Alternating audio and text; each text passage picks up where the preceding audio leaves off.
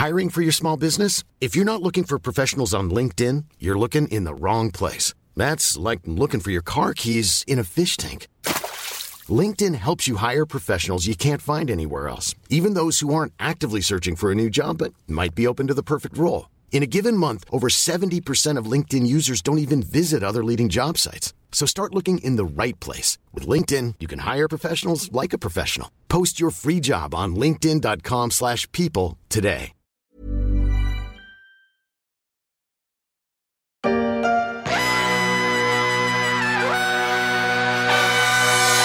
La grande fête du jeu vidéo se déroule jusqu'au dimanche 6 novembre, porte de Versailles à Paris.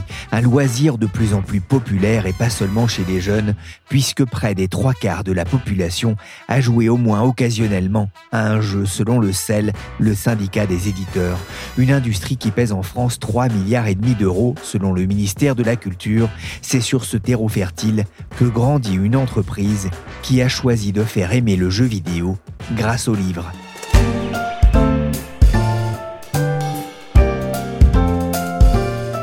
Je suis Pierrick Fay, vous écoutez La Story, le podcast d'actualité des échos. Et aujourd'hui, je vous propose de partir à la découverte de Third Edition, un éditeur toulousain spécialiste du loisir vidéoludique.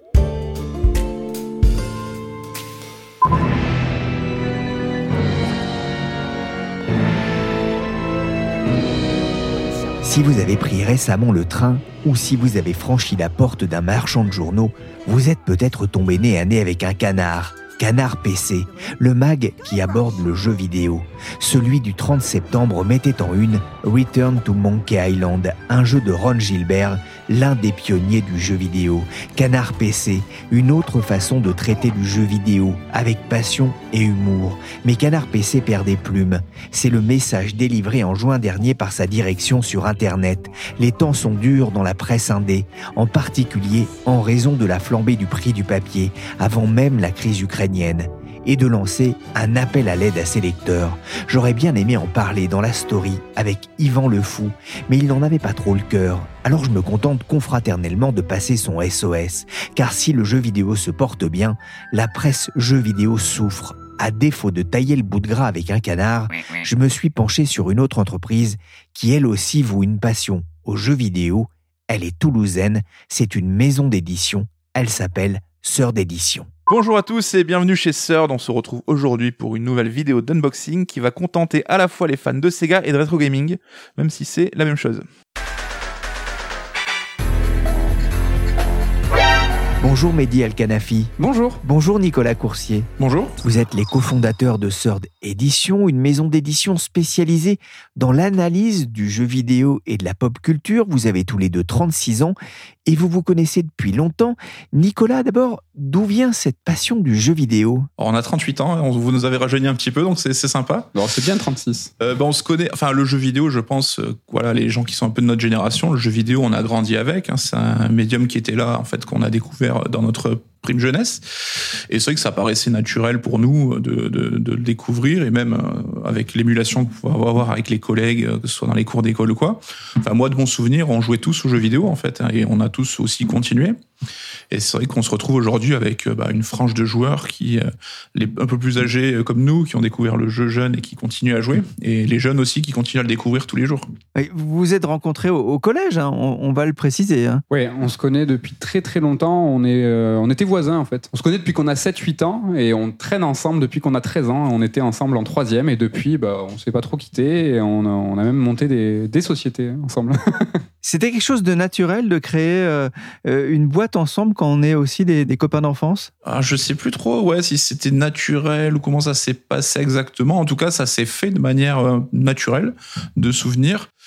Ce qu'il y a, c'est qu'il me semble qu'on avait une idée assez précise de ce qu'on voulait et qu'on est parti du principe que autant le faire nous, parce que ce qu'on voulait faire n'existait pas forcément dans les termes qu'on l'imaginait. Et voilà, c'est vrai que peut-être qu'on avait l'insouciance d'une certaine jeunesse à l'époque, je sais pas, mais en tout cas, ça a paru facile qu'on l'a fait. Quoi. Vous auriez pu concevoir des jeux.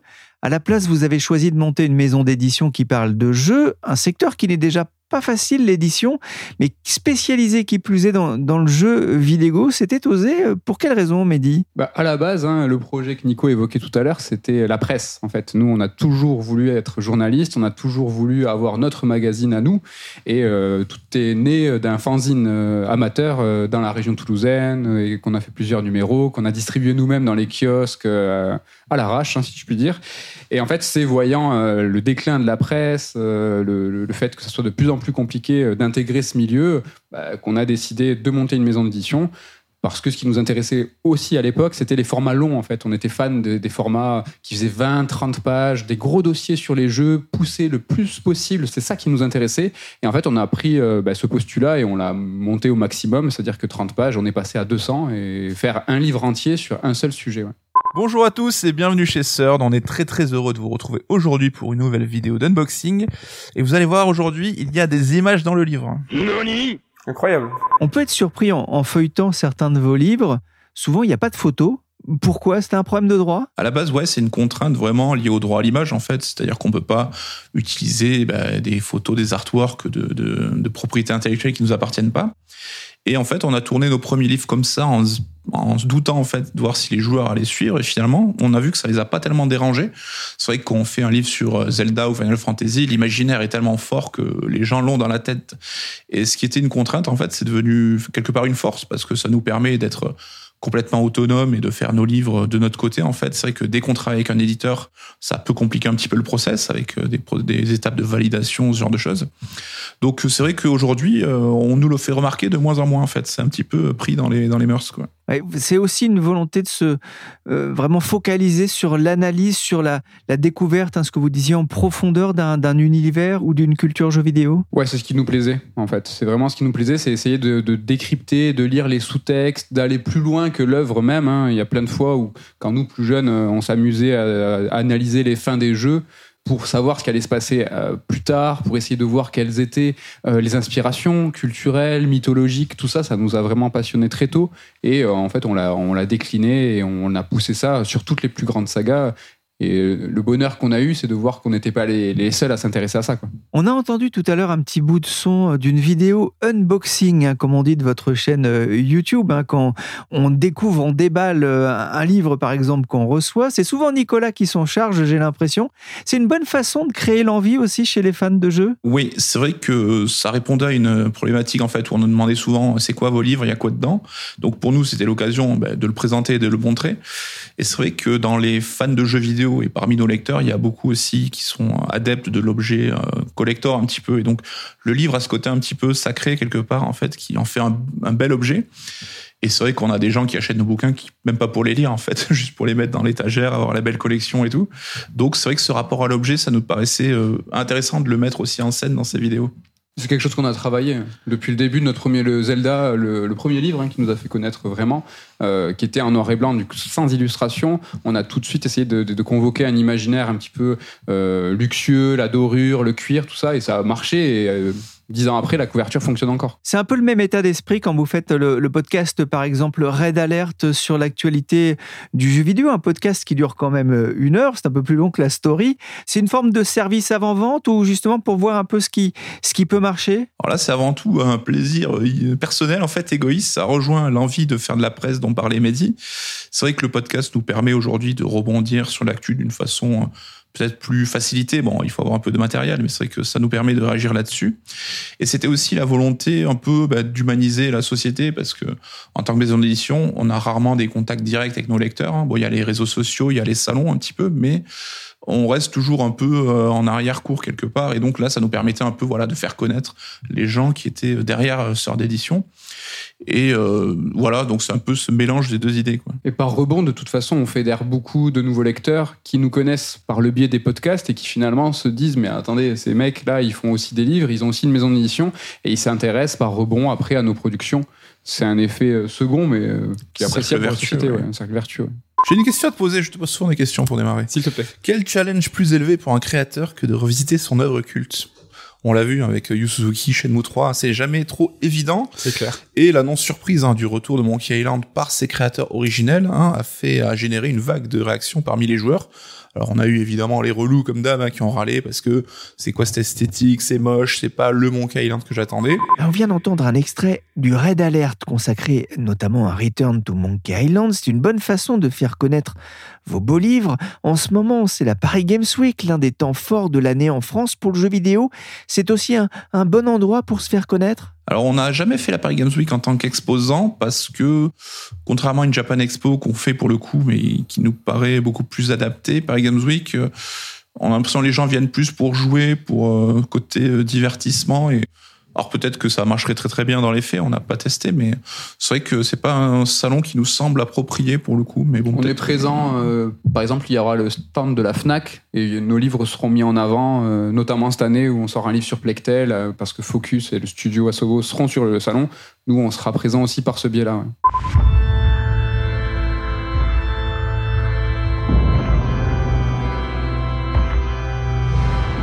Plectel, hein, qui est effectivement un des, grands jeux phares français hein, de, cette rentrée. Quels sont d'ailleurs les, best-sellers de, votre maison euh, d'édition? Bon, il y a les classiques hein, comme Final Fantasy VII ou Zelda, mais il y a aussi toute la vague des jeux autour des, des Dark Souls, donc les jeux From Software, qui ont émergé aussi en 10-15 ans dans l'univers du jeu vidéo. Et donc, les livres qu'on a fait sur le sujet ben, fonctionnent énormément. Qu'est-ce qu'on a ensuite On a le livre, par exemple, sur Taro Yoko, qui est un créateur euh, japonais qui a fait Nier, Nier Automata, tout ça. C'est pas forcément des jeux qui vendent beaucoup. Alors, c'est, on parle quand même de plus de 5 millions pour Nier Automata, mais c'est des jeux qui ont des communautés qui sont vraiment très très fortes, où ils sont vraiment euh, solidaires entre eux à, à vouloir plus de, plus de contenu autour de ces titres. Et voilà, euh, Taro Yoko, c'est pas forcément le nom le plus populaire, et c'est pourtant un livre qui a vraiment bien fonctionné chez nous. Quoi. Kirikou n'est pas grand, mais il est voyant. Mais c'est mon ami. Kirikou n'est pas grand, mais il est voyant. Kirikou est petit, mais c'est mon ami. En octobre, il y a deux nouveaux ouvrages euh, qui sont disponibles, l'un consacré à Michel Oslo, le réalisateur du film Kirikou, et le second à l'un des jeux phares de cet automne, The Earth of Plague Tale. Comment est-ce que vous choisissez les, sujets qui peuvent faire l'objet d'un livre? Alors, euh, la plupart du temps, nous, c'est vrai qu'on est sur le traitement de fond des séries, des sagas, mais même pour nous, même pour l'édition, ce qui est très important, c'est l'actualité et rebondir sur l'actualité. Donc, on cherche toujours les projets qui pourraient être euh, pertinents pour qu'on puisse sortir un livre en parallèle et faire un livre making of en immersion dans le studio, bah, c'est quand même beaucoup plus simple de travailler avec des studios français. C'est pour ça que les deux premiers livres de la collection The Art of bah, concernent deux jeux de studio bordelais. Euh, donc c'est un hasard hein, que les deux soient à Bordeaux, même si nous on est à Toulouse, c'est pas très loin, mais euh, c'est surtout le fait qu'ils soient français et euh, avant tout, hein, c'est des jeux qui nous tapent dans l'œil, qu'on qu a vraiment envie de traiter et de, mieux connaître. Oui, c'est vrai que le choix des sujets, on n'a pas n'y a pas de formule magique, c'est vraiment de l'instinct quelque part. On va vers les, les séries ou les œuvres qui nous touchent et qui nous parlent. En fait, on essaie de faire les livres qu'on aimerait lire tout bêtement. C'est vraiment du fan service en fait. on se fait plaisir. Voilà. Combien de livres sortez-vous en moyenne euh, chaque mois et chaque année? On est autour d'une quinzaine de livres euh, en français et 3-4 en anglais par an. Voilà, donc je crois que le, notre catalogue, il doit approcher des 100 livres, des 100 références en tout. Je sais pas si ça fait pas plusieurs années qu'on dit ça. Je sais, ouais. mais on est, ouais, en tout. on est en gros sur euh, un à deux livres par mois. Quoi. Ouais. Les temps sont durs pour le canard, un canard PC. Vous avez peut-être vu passer le poste du directeur de la rédaction concernant la flambée de leurs coûts depuis deux ans, en particulier le, le prix du papier.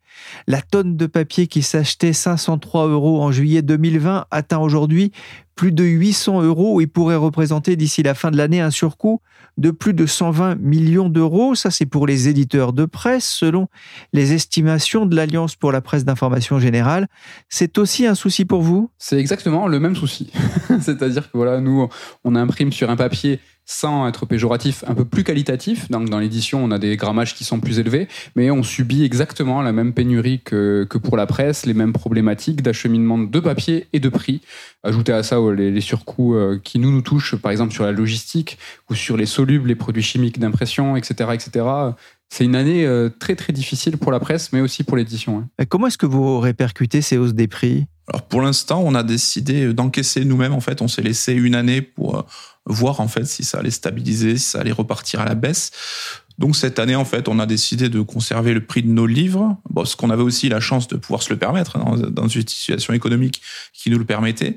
Après, c'est vrai que si ça continue au-delà de janvier prochain, on verra peut-être si, euh, bah, comme l'ont fait tous les éditeurs de manga, par exemple, d'augmenter un petit peu les tarifs, quoi, parce que c'est vrai que là, les prix sont plus du tout les mêmes que ceux qui ont présidé en fait à la conception de nos tarifs à la base. Quoi. Vous n'avez pas été tenté de réduire la pagination, par exemple? Non, et là, le hasard a fait que nos derniers bouquins sont énormes en fait. On n'a jamais sorti des livres aussi gros et aussi imposants.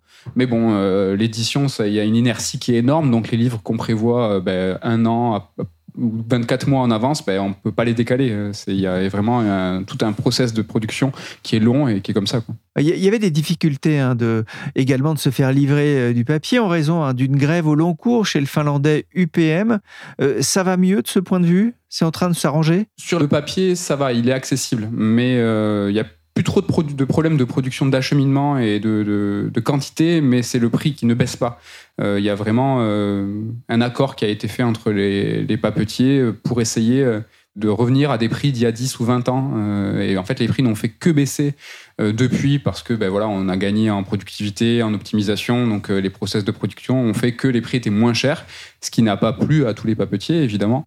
Et là, ils ont eu une aubaine, en fait, d'avoir une occasion d'augmenter les prix et ils feront tout ce qu'ils peuvent bah, pour les tenir le plus longtemps possible. Quoi. Être une petite maison d'édition, c'est un atout ou un inconvénient en cette période de, tension, notamment sur les approvisionnements? Je pense que c'est un inconvénient parce qu'évidemment, on a une marge de négociation et de, un poids qui n'est pas celui de, je sais pas, d'un Hachette ou d'un gros éditeur. Quoi. Donc, quand il négocie son papier, c'est des tonnes et des tonnes. C'est vrai que nous, c'est un peu plus ciblé. Et c'est vrai que pour le coup, ça a un petit peu changé notre façon de faire où là, on a fait des, on s'est assuré en fait des de papier euh, en très très en amont sur euh, plus de 8 mois, je crois qu'on avait fait d'anticipation, ce qu'on faisait pas forcément d'habitude, quoi. Oui, justement, d'être une petite maison d'édition nous permettait à l'époque de pas faire mois au mois, mais de regarder à chaque fois un livre va sortir, on le devise, on prend le meilleur prix, on lance la production.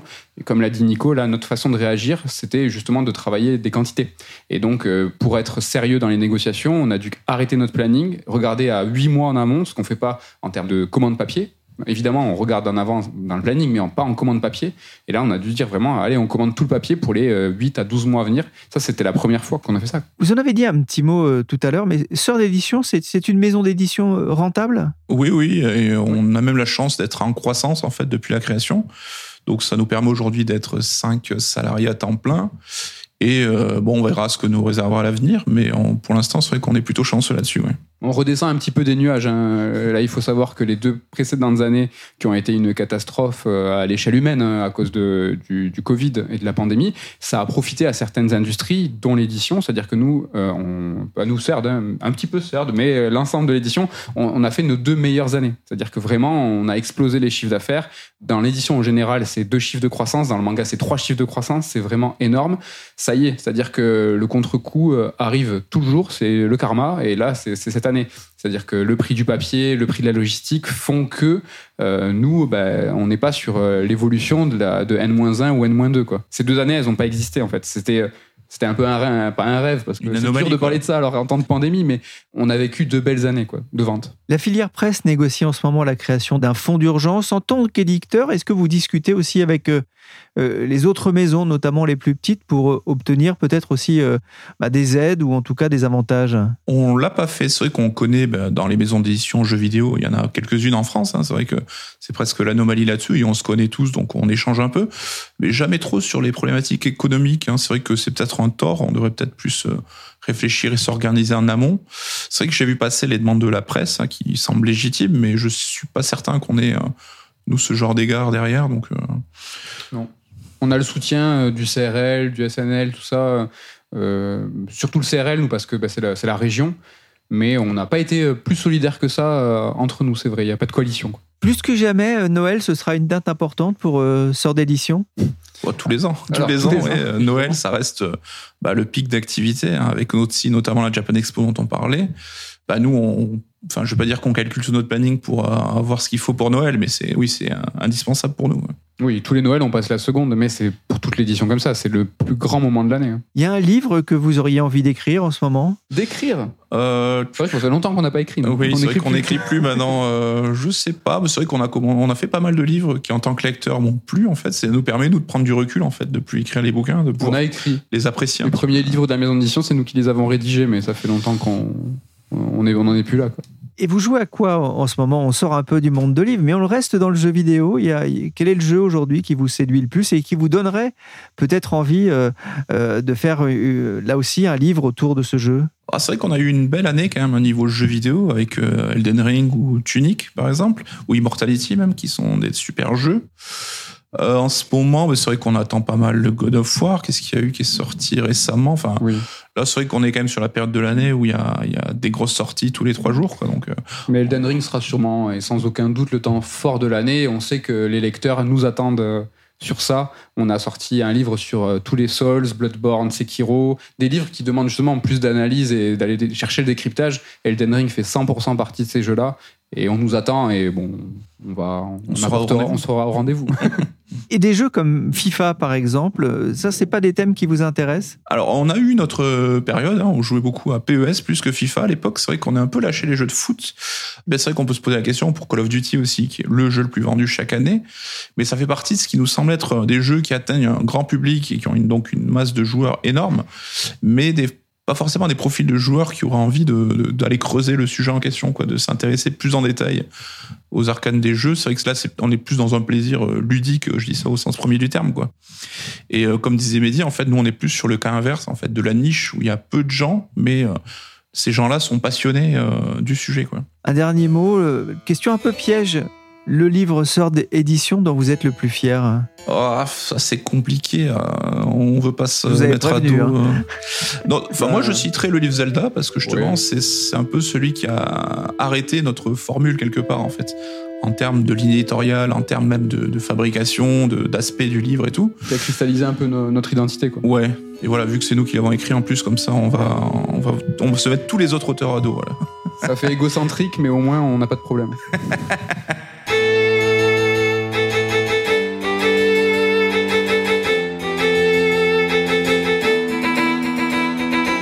Merci Mehdi El Kanafi et Nicolas Coursier, cofondateurs de Sœurs d'édition, une belle maison dédiée à la culture jeux vidéo et à la pop culture. Cet épisode a été réalisé par Willy Gann, chargé de production et d'édition Michel Varnet. Je vous donne rendez-vous lundi pour un dernier épisode consacré aux jeux vidéo Made in France à l'occasion de la Paris Games Week. N'oubliez pas non plus la sortie ce samedi 5 novembre du nouvel épisode du podcast Et moi avec Michel Varnet qui évoquera l'égalité des chances avec ses invités.